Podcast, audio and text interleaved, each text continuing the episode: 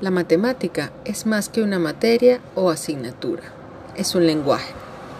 Usa las mismas letras y símbolos que se emplean en el castellano o en inglés, así como algunas letras del alfabeto griego.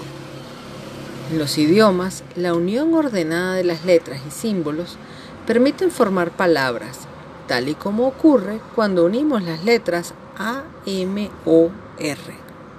Cuando las letras se colocan en ese orden, se construye la palabra amor.